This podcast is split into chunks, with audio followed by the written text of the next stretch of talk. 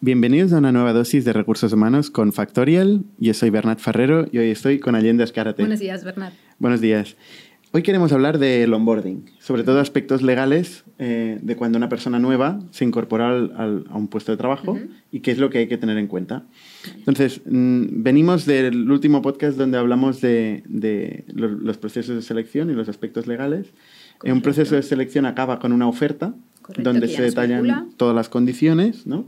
Entonces, a partir de entonces, ¿qué es lo que pasa? Una vez una persona recibe una oferta, eh, por correo electrónico, por carta, entiendo por correo electrónico todo el mundo, eh, ¿qué es lo que pasa hasta que se incorpora el primer día de trabajo? previo al, día de trabajo, ¿qué debería pasar? ¿Qué debería tener en cuenta una persona de recursos humanos? Perfecto. Lo primero que tenemos que es solicitar esa información necesaria para comunicar a la Seguridad Social el inicio del contrato de trabajo. Entonces, ¿qué nos tiene que aportar? Copia de su DNI, importantísimo, o NIE, permiso de trabajo. En el momento que tenemos un permiso de trabajo de alguien que, que, no es comunitario, es importantísimo que en recursos humanos nos anotemos en nuestra agenda de, papel, bien de papel o bien tecnológica, el vencimiento de ese permiso de trabajo. Porque si bien es una obligación y el trabajador tiene que comunicarnos también y encargarse de su renovación, ojo que nosotros tenemos que controlar para no tener en nuestra empresa a alguien que carezca de permiso de trabajo, cara a futuras inspecciones o problemas o denuncias, porque un trabajador puede conseguir su arraigo laboral también por estar contratado irregularmente en, en la empresa, sin permiso de trabajo. Entonces es muy importante que anotemos este vencimiento.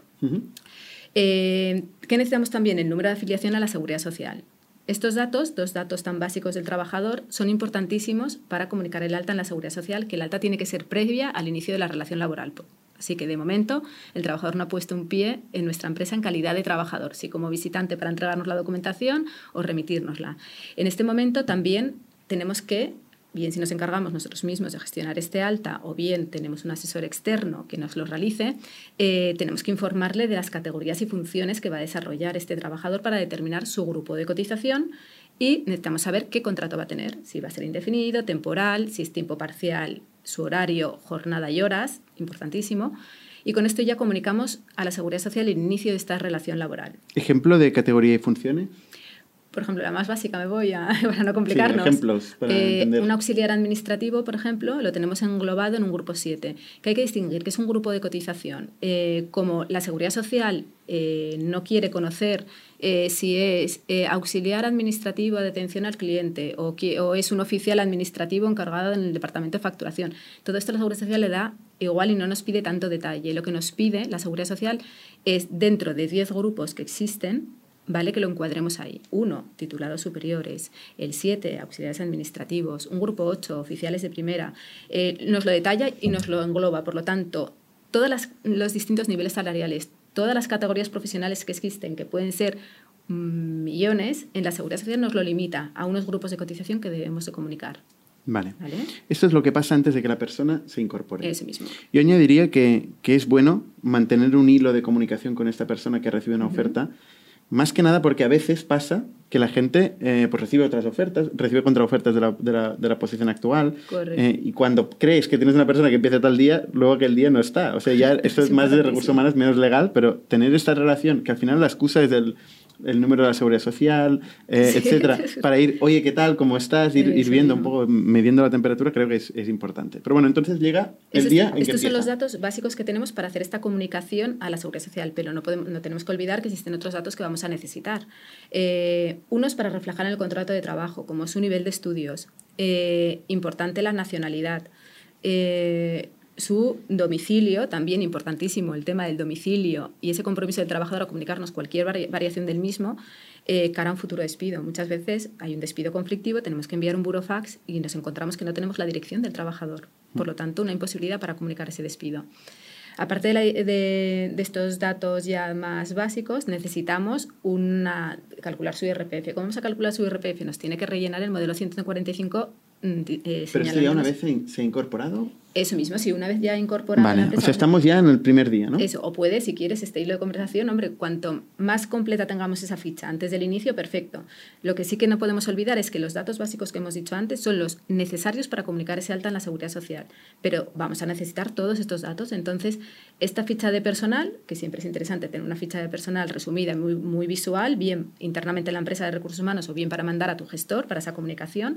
En el caso de Factorial está muy claro porque no puedes dejar incompleto al trabajador en los distintos campos obligatorios y necesarios, eh, lo que tenemos que recabar la información también, por ejemplo, de su número de cuenta para realizarle el pago de la nómina, eh, un correo electrónico si queremos hacerle eh, un envío de su nómina, si no, se la realizamos al mismo del que le facilitamos en la empresa. ¿Vale? Vale. Entonces, el primer día, contrato de trabajo. Tiene que firmar el contrato de trabajo. Correcto, importantísimo. Aquí llega un poco ahora, seguro, preguntas que gente dice: no, no, yo es que hago un contrato verbal. El contrato verbal existe, por supuesto que existe un contrato verbal. Pero ojo, este contrato verbal nos servirá y no tendremos que firmarlo. Uno, eh, no provoca seguridad jurídica para ninguna de las dos partes. O sea, un contrato verbal, desde mi punto de vista, igual luego hay opiniones y voces que me dicen al contrario, pero para mí no, genera ningún tipo de seguridad jurídica.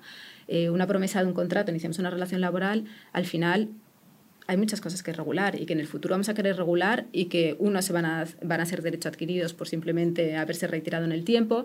Para mí un contrato verbal es del todo inseguro, no, te, no regulas nada, solamente de palabra hay que demostrar, nos encontramos con el defecto de forma. Hay cosas que hemos hablado en otros podcasts, como por ejemplo el periodo de pruebas. Hombre, no que tendríamos... Si no queda constancia en el, en el, en el contrato por escrito, por, ejemplo, no existe. Un periodo de pruebas, si no está por escrito, no tiene efectividad así como tampoco sería nulo si ponemos una duración superior a la que nos permite el convenio, que muchas empresas deciden hacerlo como efecto disuasorio. No, no, yo lo pongo y que el trabajador piense que tiene seis meses de prueba, entonces, oye, pues la jugada puede salir bien. Tú le comunicas no supera el periodo de prueba, extralimitando los límites de, que te permite el convenio y si no conoce ni se asesora, pues cerrarás una relación laboral, perfecto, pero realmente si el trabajador se asesora, el periodo de prueba es nulo, por lo tanto sería un despido en toda regla. Entonces es muy importante por escrito. Luego es importantísimo que se regule por escrito, y esto es obligación de ley, los contratos temporales en los que hay que especificar eh, tanto una causa eventualidad, una obra, una interinidad. Esto sí o sí tiene que ir por escrito y en formato oficial, no vale el típico contrato sin forma. Eh, los indefinidos sí pueden ser con un formato que no sea oficial, salvo los que eh, tengamos bonificación o sean de eh, colectivos específicos. También hay que tener en cuenta que cuando tenemos algún colectivo específico de contratación, bien un minusválido, una, una mujer de, mm, de violencia de género, etc., necesitamos tener un certificado, porque va a ser lo que nos accede a... Eh, Posibles bonificaciones. A estas bonificaciones vamos a tener que demostrarlo en este expediente, así como si hay un contrato de prácticas, necesitamos copia de la titulación del trabajador.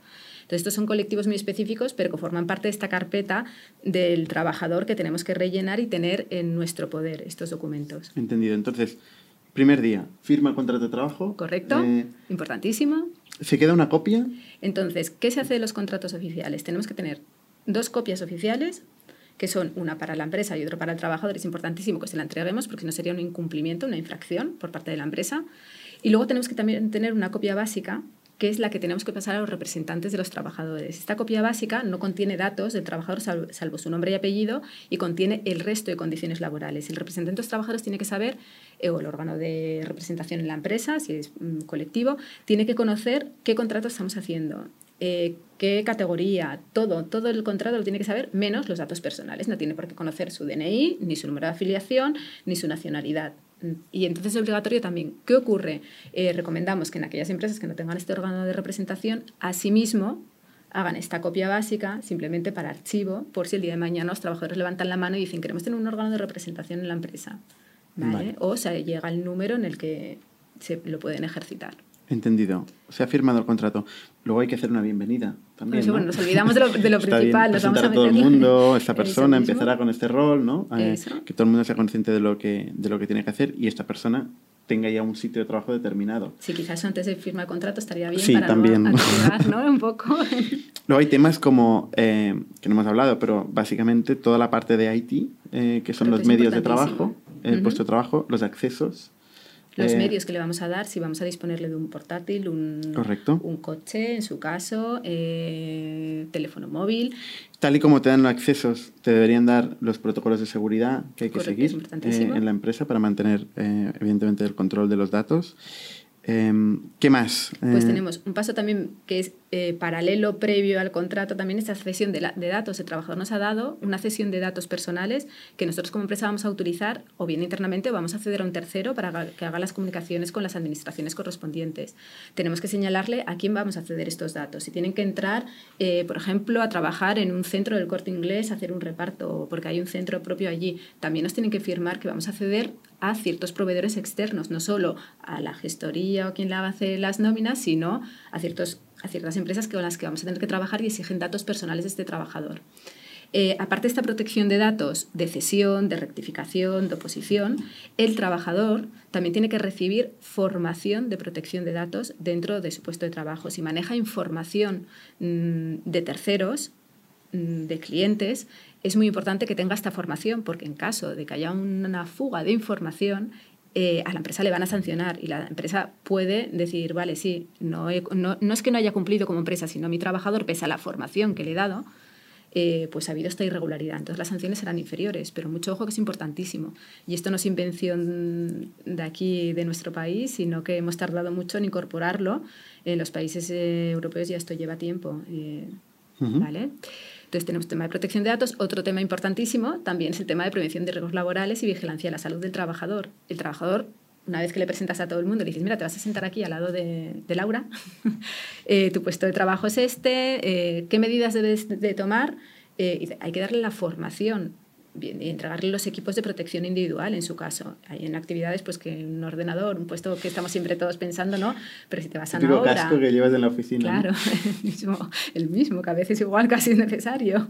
Pero sí, hay que hacerle esta formación y nos la tiene que dejar sobre todo firmada porque la inspección nos puede pedir que hayamos hecho esta formación al trabajador y entrega de equipos individuales en caso de actividades más con más riesgo eh, y vigilancia de la salud lo mismo, que la gente pregunta, reconocimiento médico, ¿es obligatorio o no es obligatorio? La empresa debe de velar por la, la salud de su trabajador en relación a todas las enfermedades profesionales, no tiene que estar pensando en otras que son Ujú. externas al trabajo y por lo tanto eh, tiene que ofrecerle este reconocimiento médico. El trabajador puede negarse, pero para ello tenemos que tener firmado porque si no estaríamos incumpliendo. Ujú. Entonces es importantísimo tener firmado si no quiere hacerse el reconocimiento médico o si quiere hacerlo, pues pedirle la cita correspondiente para que lo realice. Y esto ya no es eh, solamente en esta fase inicial del contrato, sino que tenemos que realizarlo a lo largo de la relación laboral. Existen ciertas actividades en las que es obligatorio este reconocimiento médico, eh, en aquellas que ciertamente el ambiente del trabajo, si se trata con productos químicos, y pues puedan ocasionar una enfermedad profesional. De acuerdo. Vale. Más temas. Tenemos- Registro, jornada, control horario. Claro, correcto. Cuando entra tienes que informarle, decirle eh, mm, qué sistema eh, se lleva en la empresa para eh, registrar este control horario, incluso si su jornada tiene una distribución irregular o no, explicarle bien los el procedimiento.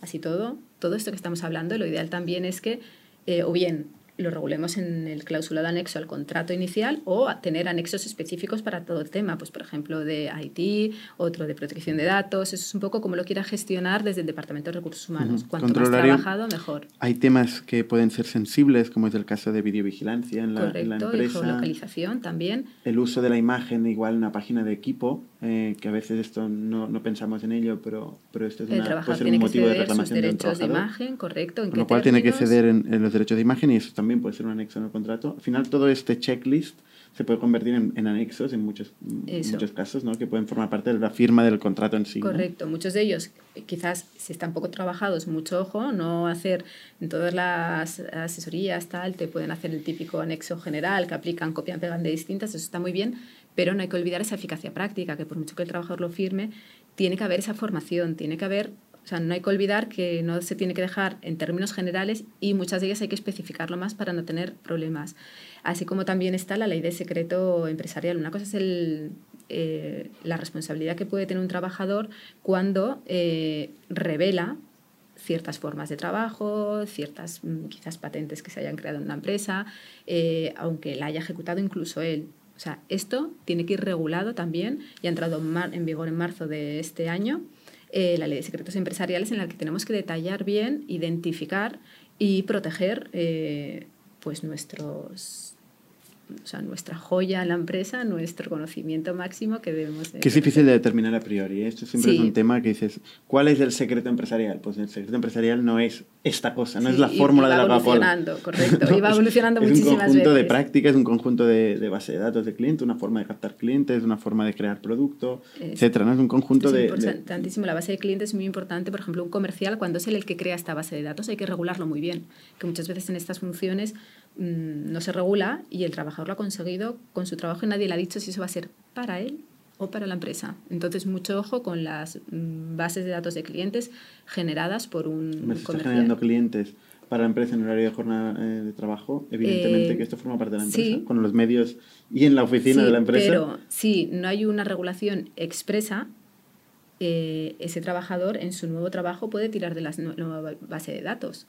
Entonces, si no está regulado para que no sea una competencia desleal, una vez que finaliza tu contrato, está claro que lo que no puedes es cederlo en distintas empresas mientras tienes tu relación laboral vigente, pero mucho ojo que esto se regule correctamente. Esto sería en el contrato laboral también. También. O todo esto estamos hablando que eh, también pueden ser anexos, pero cuanto más tengamos detallado desde un inicio, menos sorpresas nos encontraremos. Y estas cláusulas generales podemos ir avanzando eh, a lo largo de la relación laboral e introduciendo modificaciones siempre que no sean en perjuicio del trabajador porque no las pueden no firmar. Pobre trabajador el primer día que tiene que firmar esta ¿eh? montaña de papeles. Yo creo que no nos dejamos nada por ahí. Cosas importantes, eh, hábitos, cosas que no, no, no, se explican, ¿no? Pero hábitos que hay en la oficina. Pues yo que sé, los martes comemos, ¿no? O, esta persona sabe de esto. O en la oficina los baños están ahí, la cocina, es ese tipo de cosas, ¿no? que, que, a veces se olvida. Beneficios en caso de que los haya, ¿no? Fuentes de información donde ir a buscar cosas. Este tipo de cosas al final constituyen un checklist que la persona de recursos humanos o el manager eh, tiene que seguir para, de forma ordenada para no dejarse cosas, ¿no? Porque el primer día es un día de desamparo un poco. Entras a un sitio, no sabes qué hacer, ¿no? Y como más ayuda tengas, eh, pues mucho mejor. ¿no? Sí, además a veces solicitarla también, no sabes si es el momento adecuado, no será adecuado. Exacto. Lo ideal es tener también al compañero que, que, al final te facilita toda la información, pero es cierto que no se debe perder de vista. también, ¿eh? no, tiene por qué ser así. No hay que perder de vista que es una, son funciones propias de recursos humanos y tienen que estar un poco dando esta bienvenida un poco, no solo el primer día, sino casi vamos a hablar de la primera semana, incluso el primer mes. Trabajador. Muchas gracias, Allende. Nos vemos la semana que viene.